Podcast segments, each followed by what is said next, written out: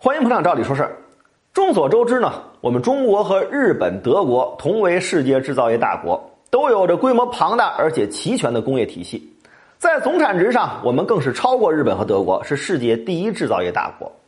然而与此同时呢，想必很多头脑冷静的人啊，也能清醒地认识到，我们虽然是世界第一制造业大国，但是我们远远不是世界第一的制造业强国。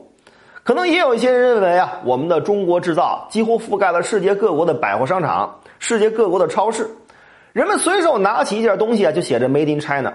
他们会说：“我们这么牛，难道还不是制造业强国吗？”具体强不强，有很多种的评定标准，也一定存在着众多的争议。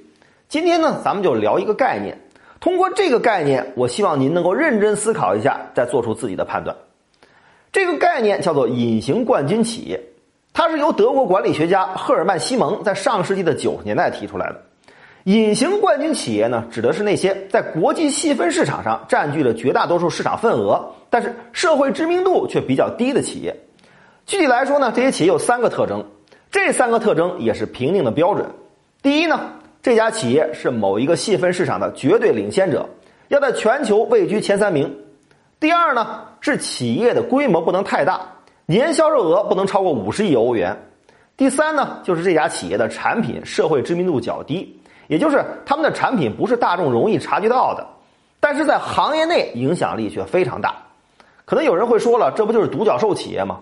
不一样，独角兽企业强调的是企业的成长速度非常快，突出的是增长速度快，而隐形冠军企业强调的特征是在细分市场的绝对领先地位。而在企业的成长时间上，往往有着多年的历史，甚至是百年老店。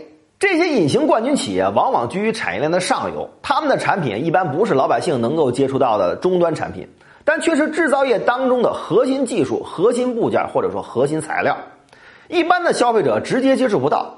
不过，虽然他们是隐形的，但是他们在产业链中的话语权却是绝对显性的。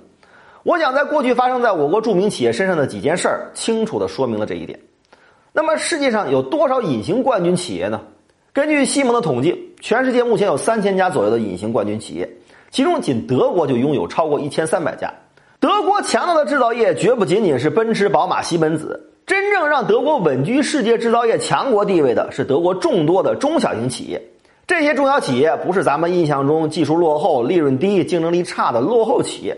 长期以来，我们都把中小企业这个词儿啊给污名化了。德国的中小企业在全世界超过一半的制造业细分领域中都占据着领导地位。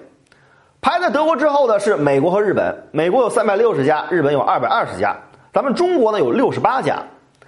德国的隐形冠军企业的数量是日本的六倍，是中国的二十倍。可见，我们的隐形冠军企业的数量虽然能排在世界前列，但是。对于我们世界第一制造业大国的地位来说，实在是太少了。当然，我们不是苛求中国企业，实事求是的讲，中国制造业的发展速度世界罕见。跟德国这种有着上百年工业化历史的老牌工业强国相比，我们积累的时间还太短。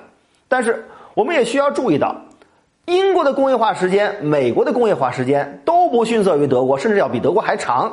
那为什么隐形冠军企业却远远少于德国呢？这恐怕还有很多时间积累之外的原因，这正是我们需要深思的。